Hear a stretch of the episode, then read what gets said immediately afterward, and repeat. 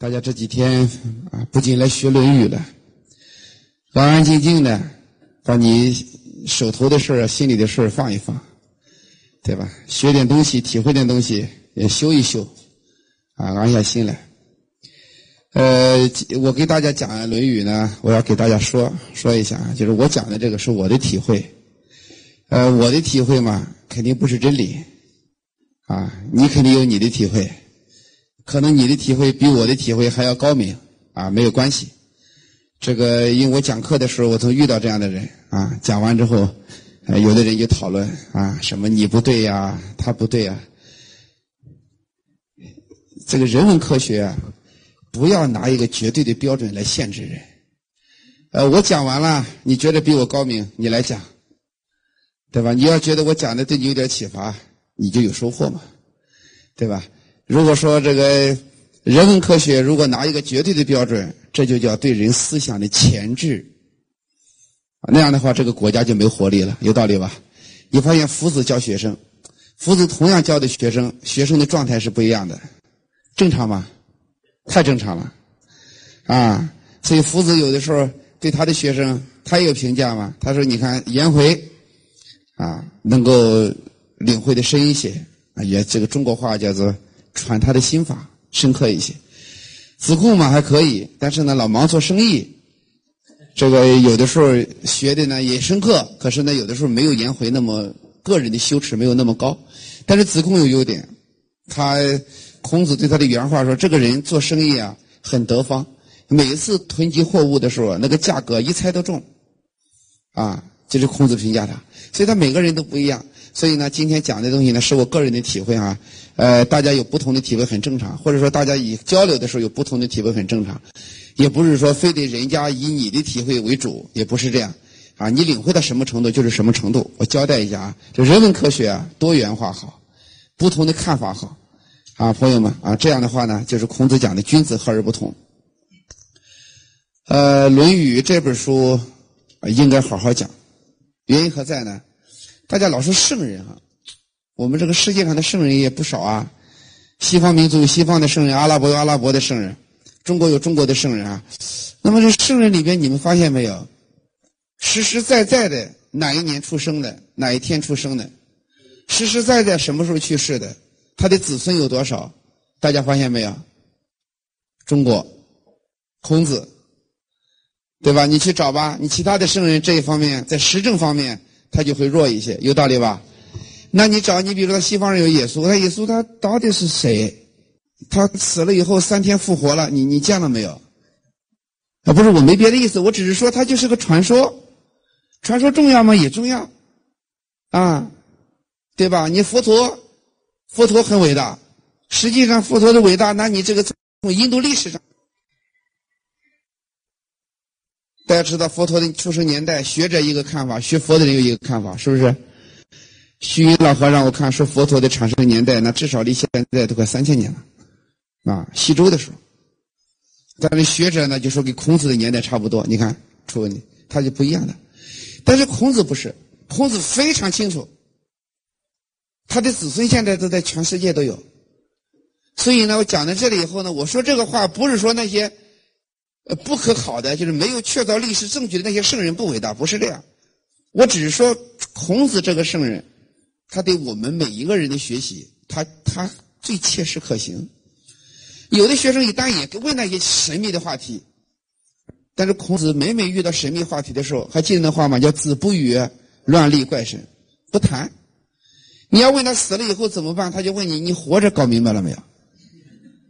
那那学生就不说话了，啊，学生不说话了以后呢？孔子的原话叫“未知生啊，焉知死”。但有人要问鬼。孔子说：“未能是人，焉能是鬼？”所以孔子把这会题给回避掉了，回避掉了，当然也也不代表就没有，或者不代表说孔子就不理解，是因为对人这样的一个层面的生命应该怎么教化，孔子着力的最多。所以呢，我讲这里，我觉得孔子这本书啊非常重要，它是一个历史上确有其人，确有其事，清清楚楚啊，这一点呢，我觉得特别值得我们去学习啊。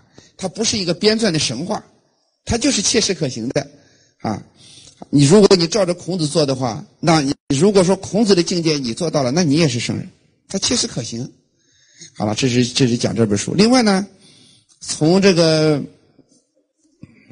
现在你看考试，高考北京市的作文就有就有《论语》。我本来是想在这个新课标国学出新课标啊初步出现以后啊，我本来是想讲一个《论语》的，也给一些机构在谈。但是这个机构里的人啊，他有一个特点，他是个他是一个死知识出身的人。其实学《论语》啊，如果揪着孔子的一句话一句话的说，那个理解起来啊，那个你把孔子的智慧就丢掉了。原因何在呢？我讲一件事。夫子他在去见老子的时候啊，他就问了老子一个问了一个事儿。他说：“周礼。”他问老子：“他说你这做国家图书馆的馆长，这个国家的这个西周的国家的典章制度，你很清楚啊？”那孔子说：“是老人家，你给我讲一讲。”老子听了以后呢，老子就直接的就告诉孔子：“他说你问的那些人呀，早都死干净了。”死的连骨头都没有了，你问他的话干嘛？你问这干嘛？孔子讲，他说：“你看沙漠里的一个小草了没有？大风起来的时候，那个草不仅没了，连根都给它拔起来。你说，你说老子说这话什么意思？你们想想，什么意思啊？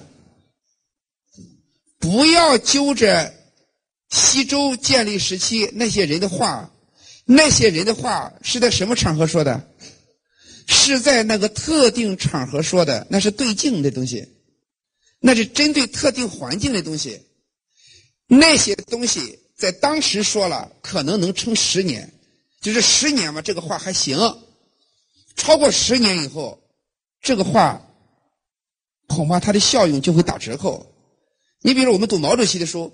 毛主席在革命战争年代讲了很多“人不犯我，我不犯人；人要犯我，我必犯人”。这个话在战争年代行不行？他必须那样子，对吧？日本欺负我们的时候是，对吧？你你不这样子怎么行啊？你必这个民族他必有起，他必有一个力量起来。和平时期，大家在一个公司上班，在一起生活，跟个好斗，那不行啊！你这样人若犯我，必犯你，那干嘛？不是毛主席讲的不好，毛主席讲的好，他是在那个环境里讲的，听清楚了吧？所以老子告诉孔子：，就你为了那些东西，那些人骨头都找不到了，在几百年之前说的，就是针对特定问题说的，不用再追究那些东西。可是我们就得问老子了，你说那些话我不追究，我追究什么？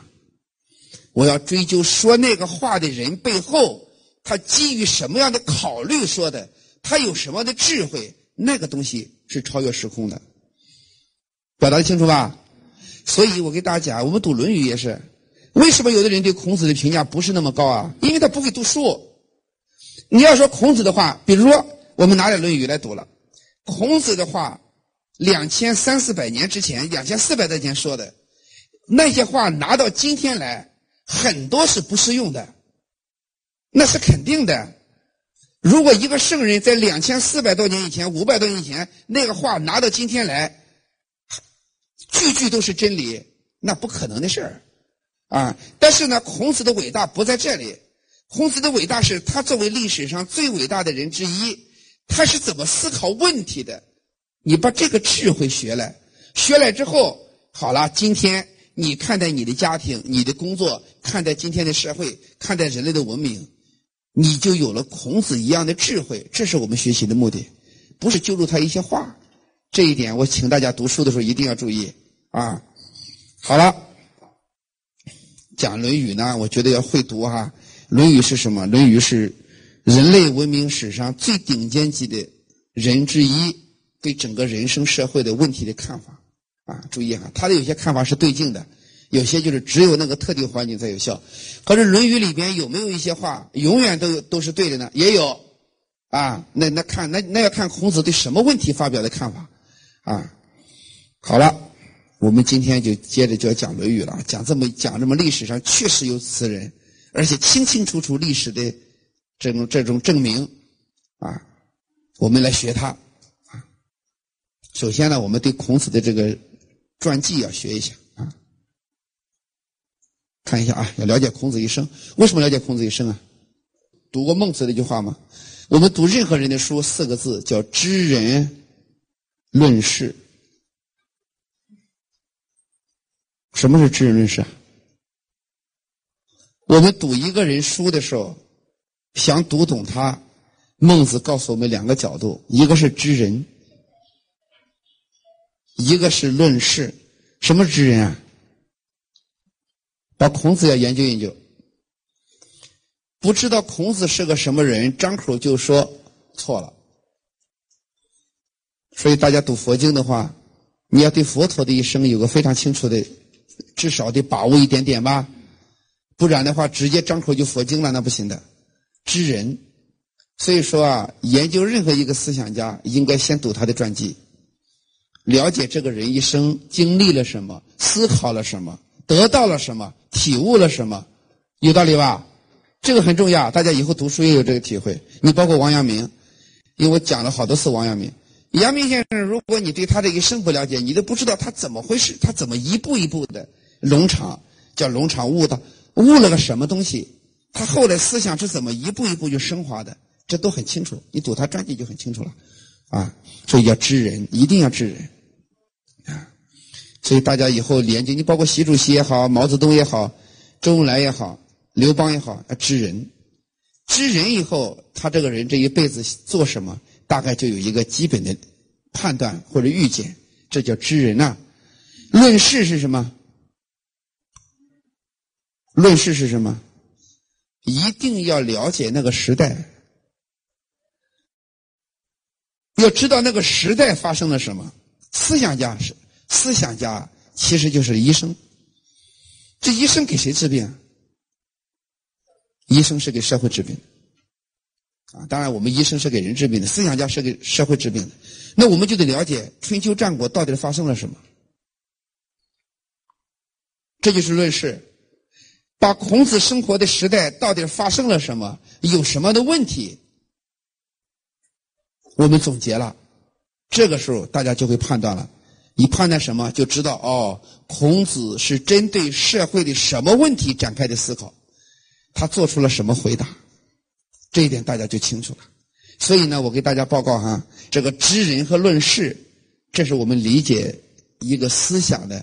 一个叫做法门也好，方法也好，路径也好，特别重要。研究人要研究那个时代。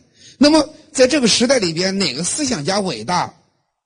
其重要的一个标准，就是在这个时代里边，谁关注的问题最深刻，回答的最深刻，实际上这个思想家就伟大。你同样的一个时代里边，有人可能只关注到皮毛的东西，有的人可能就关注到这个社会。里边非常深层次的问题，啊，我打个比方，你比如商鞅、法家和孔子比，那儒家和孔和法家比的话，他关注的问题不一样，啊，你比如说，当时春秋战国社会礼崩乐坏，啊，好多乱象，老百姓生灵涂炭，诸侯王之间啊互相征战、抢地盘、杀人呐，但这个不好，这个不好是谁知道啊？是天下人都知道，没有不知道。都知道这个时代不好，怎么办呢？哎，你看出来问这个这个回答问题的力度就出来了。那么儒家孔子他怎么回答的？他发现社会乱的根在哪里？哪里乱了？心乱了，心那个地方。所以你会发现，我们今天包括你看大街小巷贴的广告：“人民有信仰，国家有希望，理想信念是精神上的钙。”这就说明我们这代领导人关注到什么问题了？心灵问题了，对，没不关注，这就是个层次，所以儒家一下子抓到这个层次了，所以孔子周游列国讲这讲那，你就知道了，他其实就是在人心上下功夫。所以你看他孔子做春秋，叫叫做孔子春秋啊，乱臣贼子惧，就是那个人啊，读了孔子写的春秋很紧张，为什么紧张呢？他要用非常简练的语言把你的行为说得非常清楚。比如说，你犯上作乱，弑君，一个“弑”字，你翻不了身，说明你这个人是以上犯乱犯上的人。那这个时候，你知道吗？很多想犯上作乱的人，一看这个字儿，心里都咯噔一下，不不能干啊？是在历史上留一笔，这永远都翻不了身了，后世子孙都翻不了身。注意，这就是孔子在校正人心。他写孔子在干这个事儿，这是心地下功夫。可是法家在哪里下功夫？法家是在表皮上，法家实际上就是告诉统治者怎么杀人更多，怎么抢的地盘更多。他实际上是在这个下功夫。所以秦孝公特别爱听啊。本来这商鞅见秦孝公的时候，开始的时候也想讲点什么道德仁义啊，讲了几句话，这秦孝公睡着了，这是真的。《史记》里面讲的很清楚。后来的时候，秦孝公这个商鞅就知道不能跟他讲这些。那那那商鞅直接告诉他：想杀人多不？想地盘抢的多不？那秦孝公一听，凳子那个屁股离凳子都离开了，就坐半个屁股，干嘛就往前就凑了？干嘛？他就在意这个东西。跟商鞅变法，商鞅就针对他这个，就告诉他：怎么杀人多呢？得把人的欲望给勾起来。勾什么欲望啊？你杀人多，当官大，分的土地多。大家想想，那那杀人多啊，分的土地多啊，当官多啊，当官大，这个时候小战士上了战场什么感觉？那玩了命的杀人，他要得到这个金钱是吧？他要得到这个奖励，得到这个土地，得到这关系所以大家注意，你发现没有？孔子的教法就是把你人心里边的那些功利的东西、名利东西给淡一淡，把道心给升起来。你孔子在干这个事儿。而商鞅呢，他要利用你人心里边的那个对欲望的那个追求，来达到他的目的。达到目的，你再看他俩之间的这个命运就出来了。孔子去世以后成了什么？成了圣人。商鞅呢？商鞅的下场就不是那么好。而且秦朝在商鞅的这个这个变法的下建立了大秦王朝，六统一六国了。可是你发现没有？统一六国以后，实际上他的王朝二十年左右，二十年左右，这个秦朝就灭了。为什么灭了呢？很简单，一个国家的真长治久安靠什么？他要靠道心，他要靠一个国家的人心。这个地方就是在心灵的教化上，这是根本。所以朋友们，这个这孔子他看的就深刻啊。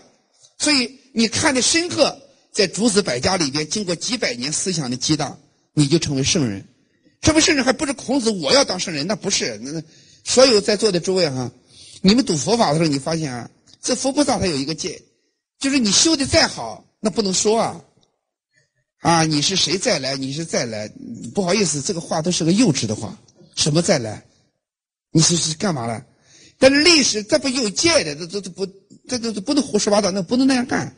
啊，他有原因，所以孔子也没说我多高明。这个高明是谁给的？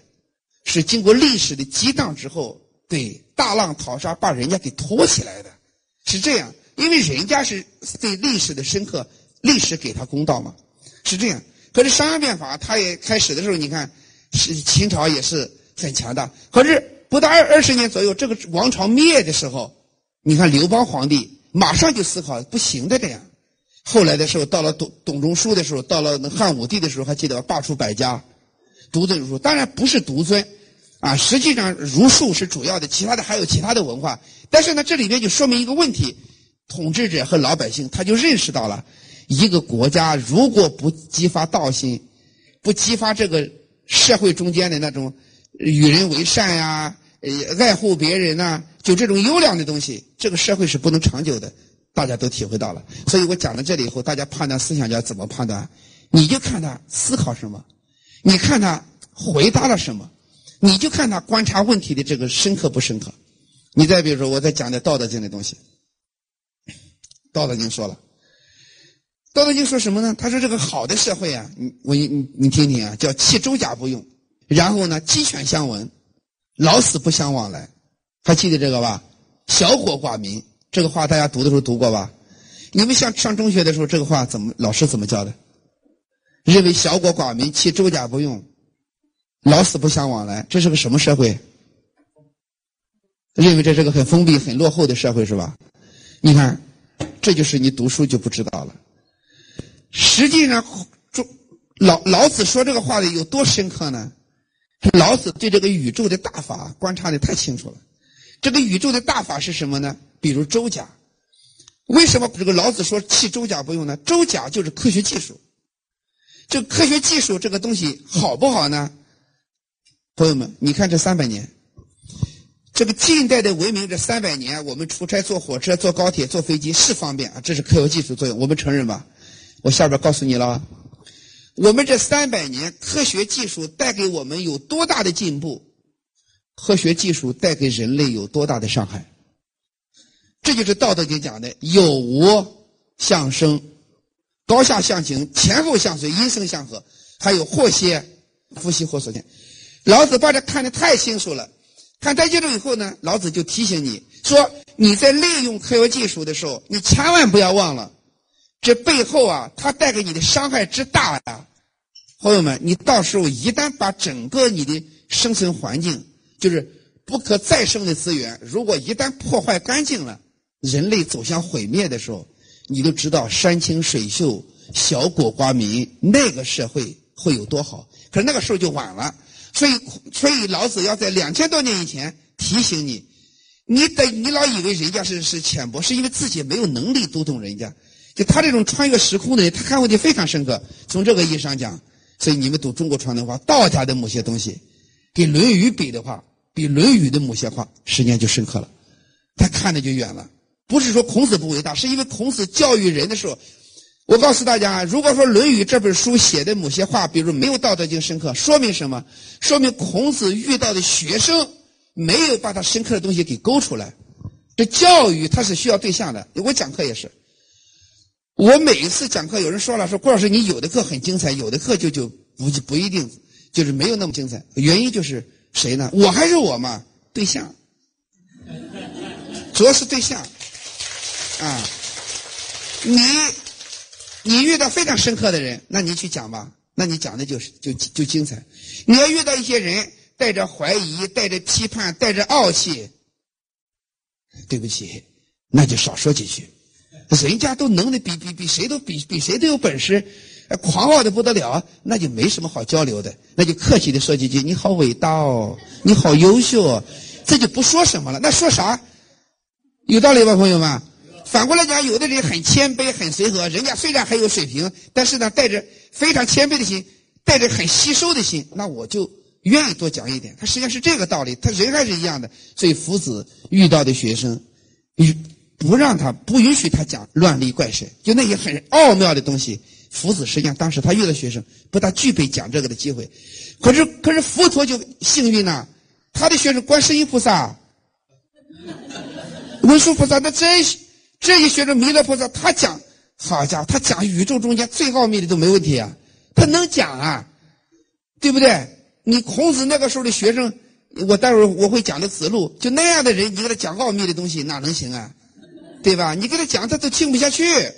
所以我告诉大家，所以以后读的时候，我说《论语》有些地方不如《道德经》深刻，不代表孔子不伟大。你要注意，是孔子的学生那个状态，使得夫子只能那么教育。可是正因为如此，我说给你，《论语》是什么？《论语》是我们每一个人必读的书，它就适合我们这个时，我们这些人听。啊，我告诉大家。如果说层次更高，啊，你都你都层次更高了，这个时候你再往上走。这个近代有一个大师叫太虚大师，就佛这个近代的这个讲唯识学的一个大师太虚大师。太虚大师是近代佛学的四个最著名的几个大德之一，有虚云，有弘一，有印光，还有太虚大师。太虚大师他有个比方，他说啊，儒家是什么呢？儒家就是完成人格。哦，这话很重要。所有行业的人完成人格是基础，所以儒家是每一个行业必读的书。儒家像什么？就像义务教育。义务教育，那你来到世间必须接受。可是有人讲，我义务教育结束了，我还想往上走，道家的书，往上走了。你可以，你可以上大学了。有人讲，大学以后我还要往上走，那你读佛学的书了。所以太虚大师有个比方，他说：“儒家是什么呢？是人；道家是什么？是超人；佛家是什么？是超超人。”他的层次就出来了。这个话呀，说的非常好。所以在座的诸位，如果哪一天你把佛经读懂一点，你再看读孔子的书，特别容易理解，而且还知道孔子在哪个角度上说。如果你佛经读不懂，或者佛教的东西你不读，道家东西你也没怎么读，你直接看孔子的东西，那你基本上会把孔子限制在僵化的、死了的知识上面。那些东西很多都被历史淘汰掉了，你就会小看孔子，你就会认为孔子没那么伟大。因为什么？因为你没有一个高度去理会这样一个圣人是怎么思考的。所以说，所以儒释道这三家，这三家文化它有梯队啊。而且呢，如果真想读懂儒家，还得读懂道家和佛家，以后有个更高的智慧去关照它。啊，我这都是讲的读书的方法啊。所以说。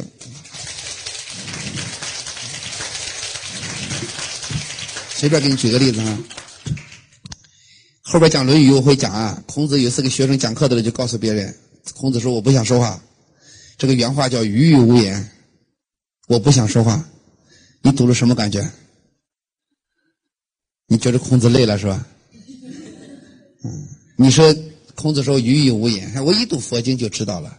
释迦牟尼佛灵山法会传法的时候就是这样，什么也没说嘛。如来干嘛？年花嘛，年华嘛，啊，念一念不说话，为什么不说话呢？那无上的秘密语言咋说啊？说还是还是秘密吗？说也不是他，所以佛陀那就不说，那就看你的本事了。那下边人当然都呆了，那只有一个学生，这个学生比实际上这个佛陀的学生比佛陀年龄还大，这个人叫迦叶。迦叶在下面一看，什么感觉？马上就笑了。哎呀，那个笑的叫破涕笑，就是那个笑啊，是个，哎呀，非常天真灿烂的笑。那佛陀一看了以后，当场就宣布了，宣布什么？他我有正法眼藏，涅槃妙心，实相无相，今天传了。就他，啊，而且告诉他，他就是禅宗的初祖。禅宗叫佛心宗啊，为什么叫佛心宗啊？直接把脉就传了，心宗心法就传了。而且还告诉他不离文字啊，教外别传，直指人心，见性成佛。那这个里边的秘密何在呢？秘密就是最究竟的圆满的智慧，语言是没办法表述的。你只要证到这个层次了，你必然是破相的，破万相，还得文字相都破掉了。他不愿意说，其实不是说他是因为什么？这个无上的秘密，语言一说就错。所以有人告诉我，孔子是什么？说什么错什么。圣人是你能概括的吗？幼稚。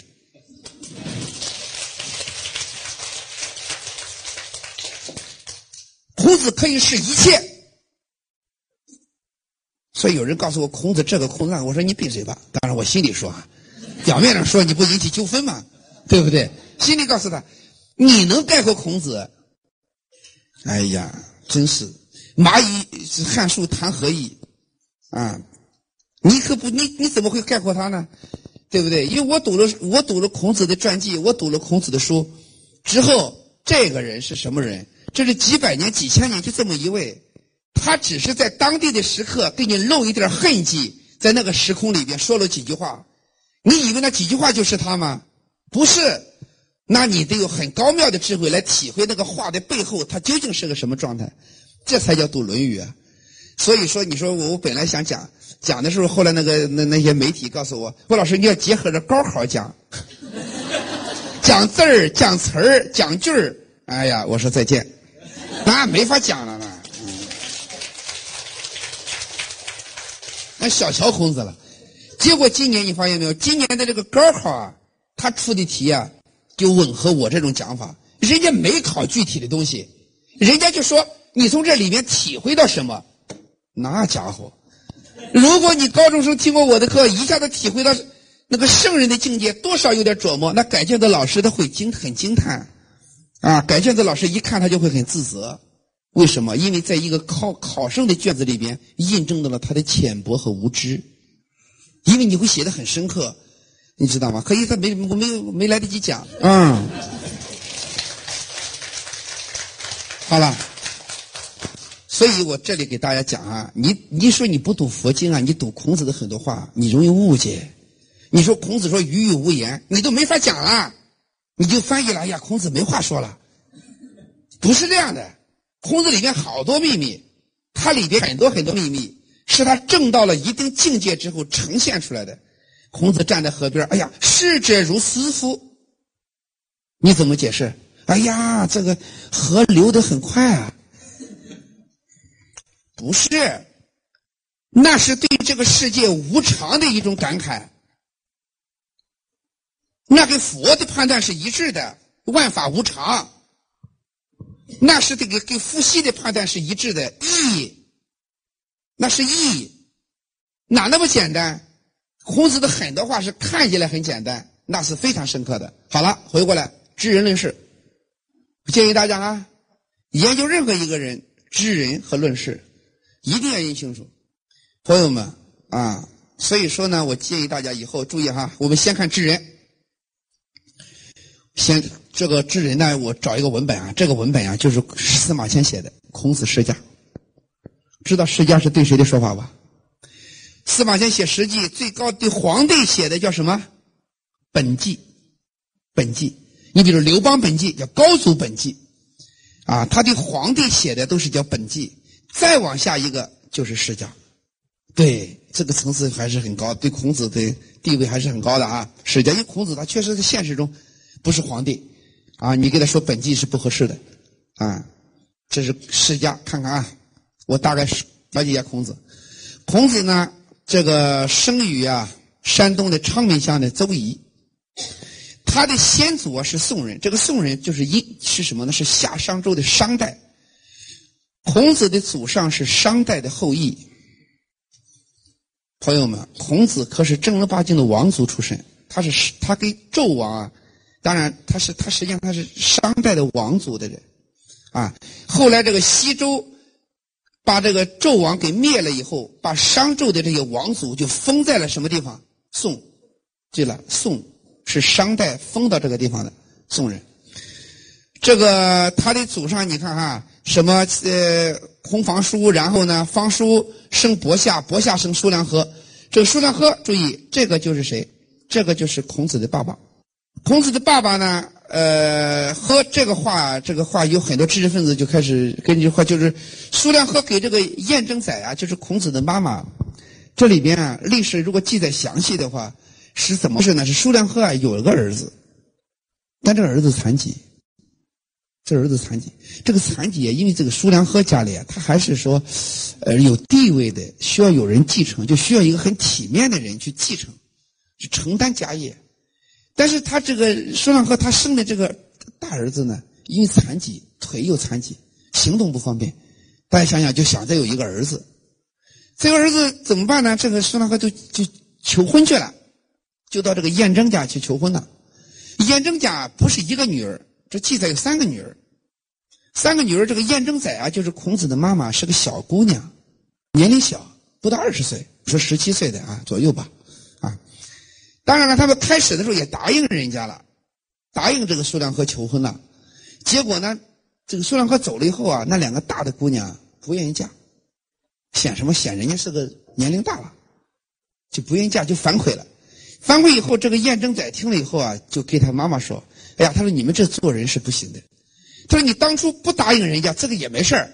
可是你收了人家的东西，你说你答应人家了，这姐姐又反悔了，这个做人不行。”啊，后来他妹妹讲，他那他不想去，那我去。注意这个晏征仔后来给这个就是孔子的爸爸就结婚了。结婚以后呢，因为当时孔子的爸爸有多大了呢？历史记载有六十多岁了。当然有说六十几，那东西六十几那个，实话说我们也不见得很准确，对吧？反正年龄大了。当时呢，他们结婚以后，要岛屿泥泥山，你们到曲阜有泥山，岛。大家想想，年龄的长，年龄大了以后。结婚以后，那要有孩子的话，那不得祈祷祈祷吗？你看多，所以孔子的家族他很符合人情，对吧？祈祷祈祷呀，意思是可得让我有个孩子，有个儿子。这就在尼山那里啊，然后呢去祈祷，哎，他妈妈就怀孕了，生的儿子叫就是就是讲的孔子。孔子你们知道叫什么尼？仲尼，尼嘛，这就是在尼山祈祷，要记记记载这件事。仲是了解啊，二，明白了吧？夫子有哥哥，这是夫子的这个，这夫子的这夫子是是是是对，他是这个。那么仲尼是孔子，然后呢，他生的时候呢，这个有个围顶。实际上，什么是孔子生的时候，他为什么什么围顶呢？就夫子出生有异象，异象你什么意思？头啊四周高，呃四周是这高的，中间是洼的，那么四周高中间洼，不是在座的诸位啊，这我们用科学如果来解释，我今天我们用生活来解释的话，我相信夫子的家庭不比较困难，营养也不是很好，因为我们现在娃娃，你刚生的娃的这个头顶这一块都是挖下，都有点挖崩掉，但是夫子表现的更明显，啊，这是夫子。好了，然后呢，孔子生了三年，三岁，夫子三岁的时候，爸爸就去世了，啊，就葬在房上。当时啊，呃，再往下呢，就是到十七岁的时候，他妈妈就去世了。我这里问大家，孔子的家境怎么样？非常苦。所以朋友们，人没有千死百难，走不出圣人的。所以很多人学了佛、学了儒、学了道以后，就开始想着什么事都吉祥。你会读书不？你知道这些人都是怎么来的？读读文天祥。那辛苦遭逢起一经，干戈寥落四周星。山河破碎风飘絮，身死浮沉雨打萍。恐慌滩头说惶恐，伶仃杨里叹伶仃。那个那个苦啊！你读读，你读读历代的人，你包括佛陀，你看看他在雪山打坐的时候那六七年，你看他到什么程度？所以这很多人他都不明白，带着那个世俗的心，我学了儒家、道家、佛家，我就吉祥了，要男生男，要女生女，要官是发财，幼稚。你看夫子多苦，所以很多人在座的诸位朋友们，三岁爸爸去世，十七岁妈妈去世，这是个孤儿寡母的家庭，这是个很苦的家庭。所以有人也问过我说：“郭老师，你说那学中国传统文化为了什么？”我说：“学了传统文化之后，你该发生的都发生，但是发生无论发生什么，哪里不一样了？心不一样了。所以夫子他那么多苦，你在他的《论语》里边，你没有听到一句他几乎他抱怨的话。”一会儿这个不好了，政府不好了；一会儿社会不好了；一会儿没有。人家的话，《论语》的开篇就是乐，“学而时习之，乐有朋自远方来，乐。”他都是他讲乐，开篇就是这个。夫子怎么讲呢？发愤忘食，乐而忘忧，不知老之讲之，不怨天不尤人，下学而上达。知我者几天乎？这是学学学中国传统文化的秘密。学传统文化之后，不是说我什么事都吉祥了。你该有的因果，该有的事情，那都得要承担。可是这种承担，因为学了传统文化，心不一样了，有道理吧？你在座的诸位，你给你，所以说这个你一定从孔子里面要体会一些东西。他很苦的，但是孔子小的时候有个特点，你看，孔子小的时候啊。跟小孩在一起玩的时候啊，他不是说捉迷藏，你打我，我追你，他不喜欢呢。长陈租斗，设礼容，实际上就是模仿啊这个国家大型的礼仪那个场面啊，就像我们大型的外事活动那个礼仪场面，经常学那个礼节，大家看得出来，这是天生的，天生的叫什么叫根气？实际上，孔子这一生的很重要的任务，其实就是想让一个春秋的乱世变得有规矩。让老百姓能够安居乐业，所以他孔子天生的啊，他喜欢这个啊。然后呢，大家看这个孔子他在他妈妈去世以后，他守孝的时候，有一次呢，他们老他们这个当地的季氏，这个季氏啊，鲁国当时啊有几个大的家族，有季孙氏、孟孙氏、叔孙氏，就是当时在鲁国的大家族。这个大家族干嘛呢？其中一个叫季氏、乡氏，就是说要请人吃饭，请那些有头有脸的人。注意，孔子去了，你看看孔子遇到的待遇哈。孔子去了一个保安，杨虎。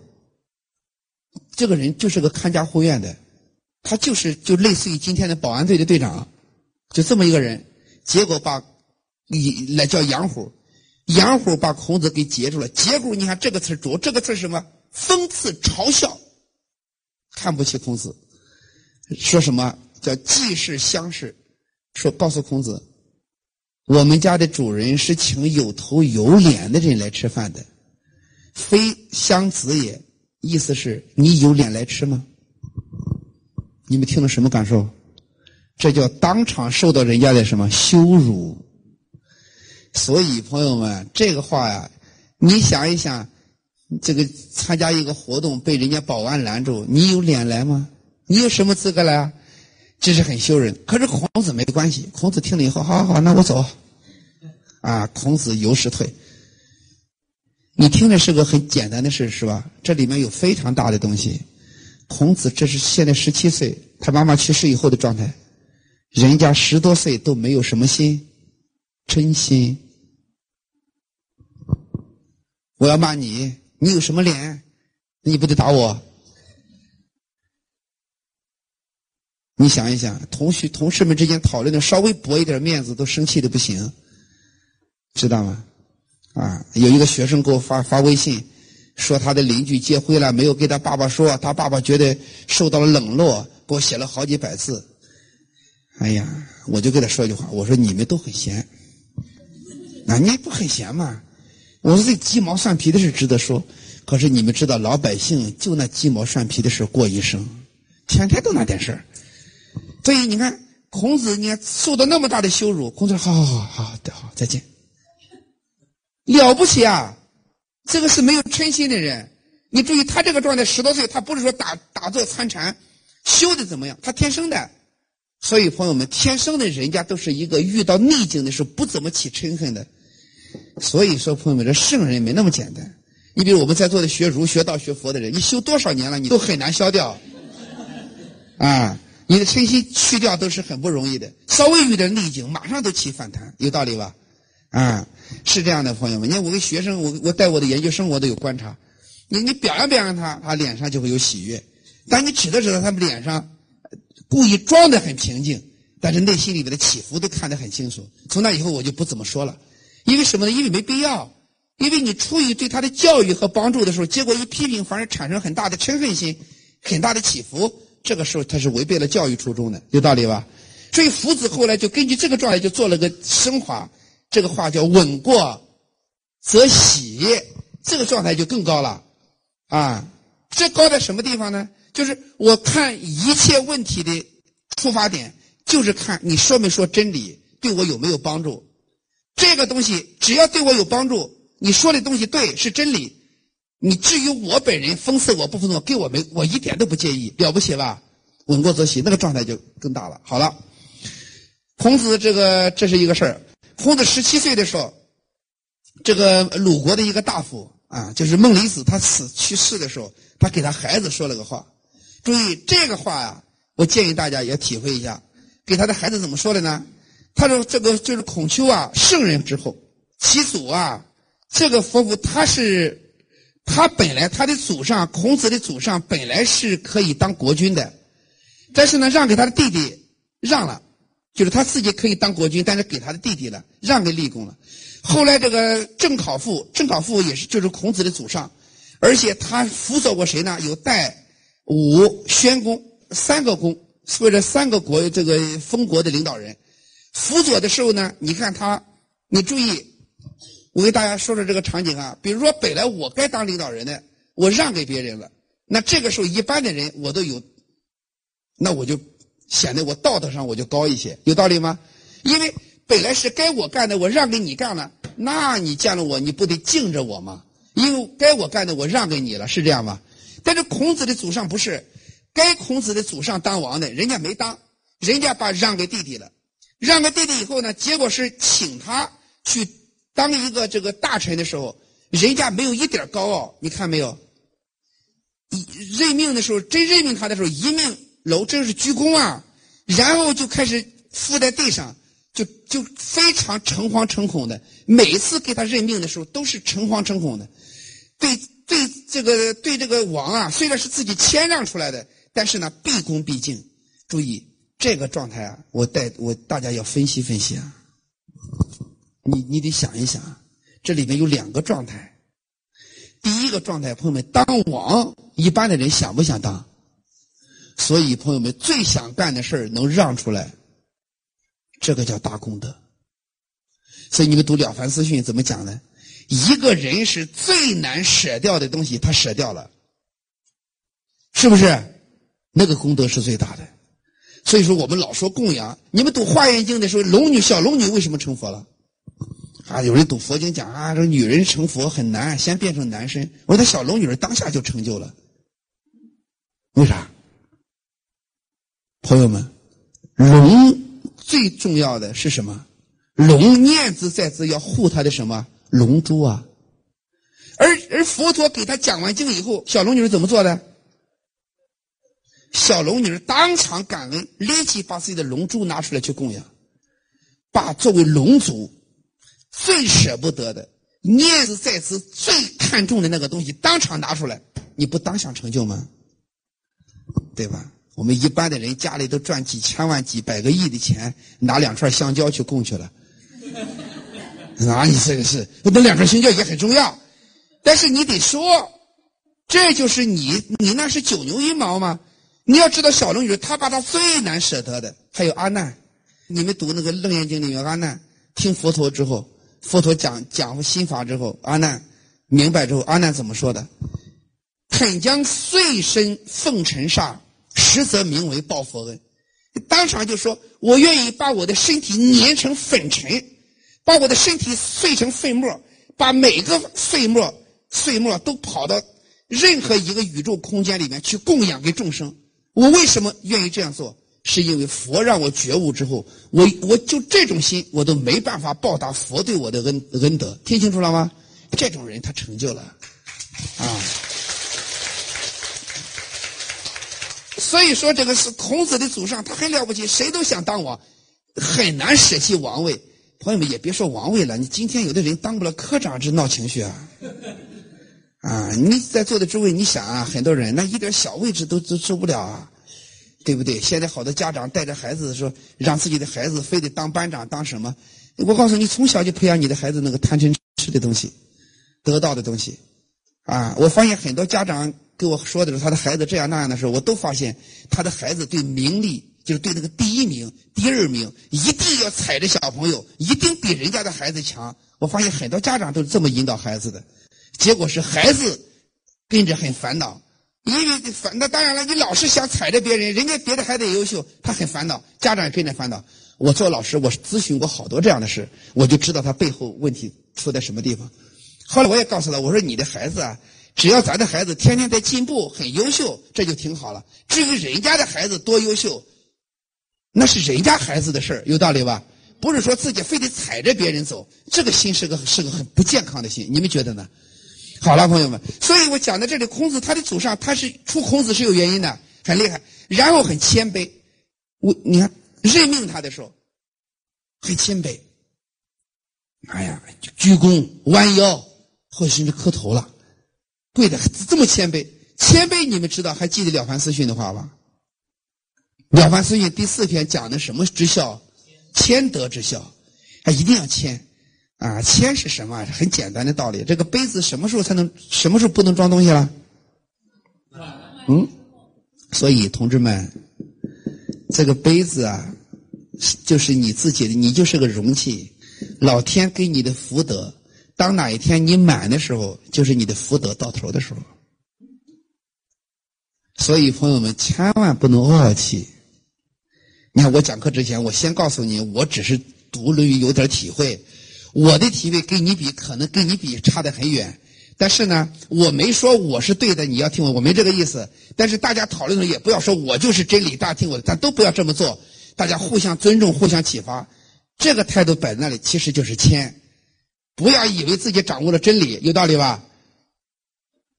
不是圣人，不是佛陀，谁也不要以为自己就掌握了真理。所以这个谦很重要。所以他的祖宗，你看。任命他那么谦卑，好了，那个杯子始终是空的，那人家家的福德，那一直会有福德。所以这个讲的这这个这个就是这个孟离子给他孩子，经过这个一分析，下边结论出来了。结论叫“吾闻圣人之后，虽不当世，必有达者”。这句话的意思是，就这种家庭啊，不一定说非得出皇帝啊，这古代不叫皇帝就是王，不一定非得出王，但是呢。注意，一定有达者，一定有非常杰出的人才出现，判断的有道理吧？所以，同志们，你们要看你身边的家庭啊，啊，那都不那么简单的。我们有个词叫“功不唐捐”啊，啊，就他在这一方面，你这一方面不体现，在另一方面体现。朋友们，这个话我说在这里哈，就你这个福德，我们一个人去积善也好，行德积积善积德，不断的帮助别人，但是你期待的事不一定发生。啊，期待是你举例子，你像焦裕禄这样的人，对吧？你说他那么辛苦，实际上他没长寿，大家承认吧？就是，但是没有关系，他在其他地方很公平的。那么中国那么多干部里边，像焦裕禄这样的人，那成了我们整个干部的典范，有道理吧？像雷锋这样的人，就是说你做了这个事情以后，利国利民的事儿，不一定说是你期待的。人算不如什么天算，你不要算，我想怎么样，你你就做。这个话叫“但行好事，莫问前程”。他不在这里报，他在那里报。朋友们，你们有时间去观察。因为我跟别人有时有人学传统话来跟我说，说我做多少功德，我希望什么？我说那可不一定按照你的愿望走。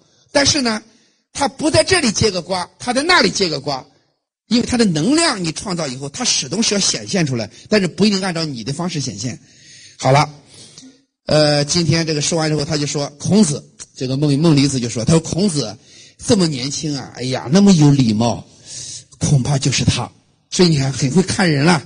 说这个人，因为当时他年龄不大嘛，才是不到二十岁。他说这个孩子将来一定会有成就。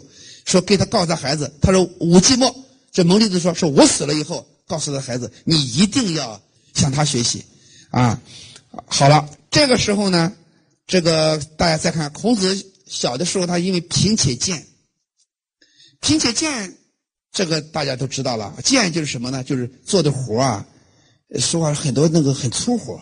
不是那个今天讲的金领白领，不是那样。大家知道，你家庭很贫穷以后，啥苦力不得干？就是这个意思。孔子过的实际上家庭很贫困，做的很多活啊，也都是很些粗活。哪些粗活？你看，给别人当过什么？当过会计，管过牛羊，啊，这都是，就是就就是老百姓最基层的活啊。而且还这个司空就是当这个相当于这个管财务的了啊。后来，注意这个时候，孔子讲的，大家看啊，孔子的整个长相，啊，有九尺六寸，但是长得比较，应该说是很高大的一个相啊。然后呢，这有一天，这个鲁国的一个大夫，就是给国君啊，给鲁国的国君就提建议了，建议干嘛呢？就是想，呃，给孔子一曲啊。施粥，施粥到周去，周干嘛去？见老子去了。对这个故事，大家看，鲁军呢听了以后呢，呃，答应了，然后给他一升马衣，又有车有马，然后庶子其实就是一个随从吧，一个照顾他的随从，然后就去，去就问孔子，就问老子的这个礼。我刚才讲了，问老子礼的时候，老子就说了，说你问那些东西，对吧？那些东西都是几百年之前特定环境的产物。那些东西拿到今天来未必有用。其实老子说的是对的。你们知道春秋战国以后，到了秦始皇的时候，就把整个西周的制度都改掉了，改成什么制度？由分封制改为什么郡？改为大一统，改为郡县制，都变掉了。是老子看得很准的，就那些东西，就特定时节因缘的东西，啊，就是特定环境的东西，就是可以不不要不要那么去崇拜它。但是呢。离开的时候，老子就说了几句话，这个话很厉害啊！大家看看，老子说：“吾闻富贵者送人以财，啊，有钱人嘛，对吧？送一点钱，送一点礼钱给你。仁人者送人以言，有修为的人送你几句话。下面，我又不是有钱人，啊，孔子说：切任人之好，我姑且把自己当做有修为的人，很谦卑了。然后我送你几句话，注意啊，这几句话你看。”聪明深察而近于死者，好益人者也；博辩广大为其深者，发人之之之恶也，或者之物也。那么大家看这个话什么意思呢？聪明深察而近于死者，博辩广大为其深者。你说老子为什么在给孔子这么一个说法呢？你看得出来，十多岁的孔子，二十岁左右，他有个什么特点？就是这个青年的孔子有个什么特点？思想非常深刻，但是有些话说的什么比较尖锐。用今天的话，都带着啥锋芒，对，带着刺儿。因为这个很聪明的人啊，我跟在座的诸位说啊，就是很聪明的人打交道的时候，人家内心里的秘密一眼都看穿了。如果你没有多少历练的话，经常说人家内心里边最不想让你窥测到的东西，对你很烦。有的时候你知道了，打个马虎眼，装不知道，那就是做人的圆融和周到。但是夫子那个时候还不是这样的，所以老子呢就针对他这个特点，就是针对什么？孔子非常智慧，非常聪明，但是不圆融，有些话会伤到别人，表达的清楚吧？这个时候他就说。有的人聪明深察，为啥找事儿啊？被挨打或者找死啊？因为评评价别人，啊，对，实际上是伤害到了别人。下面博遍广大为其身者，嘴上特别能说会道，结果是什么？给自己招灾。为什么这这这这就是因为说了别人不好的东西，有道理吧？这个时候下边下边有告诉他：为人者，勿以有己。注意这句话，这个话就很厉害了。前面的话是是告诉孔子你的问题出在什么地方，下边告诉你方向，什么方向？为人者勿以有己，为人子者勿以有己，为人臣者勿以有己。朋友们，其实把它扩大开了，跟任何人打交道的时候，要具备一个什么特点？设身处地的。对，去成全别人。朋友们，这个这个话就是《易经》里面讲的“天地之大德曰生”，生是什么？生就是成全。那么，为人子者勿以有己，为人臣者勿有己。我们跟任何人打交道的时候，都不是说我想怎么样，没有，都是站在成全别人的角度。我告诉大家，这个。如果说在国家里面，比如说所有的公务员，我们所有的公务员如果懂得这句话“为人臣者勿以有己”，没有自己的利益，什么贪污受贿根本都没有，一心想着去成全这个国家，你想一想这是什么状态？这个国家那必是一个伟大的国家。在座的诸位，我们给人打交道的时候，不是老算计自己的小利益，我能得到什么？不，物以有己，只是想着怎么成全别人。所以我给很多公司讲课的时候，我说销售是什么？你说什么是销售啊？有人讲销售不就是盯着客户口袋的钱，卖一个东西赚多少钱？我说你那个状态，我告诉你，我说你那个状态可以对什么人效呢？对那个特别天真的人，对你没有提防的人，可能你你能卖一两件。我说对中国今天改革开放四十年过去了，人都精的都流油。这个时候，你给他说一点话，露出一丁点儿想卖东西给人家的时候，人家天生就产生一个屏蔽，就对你很警惕。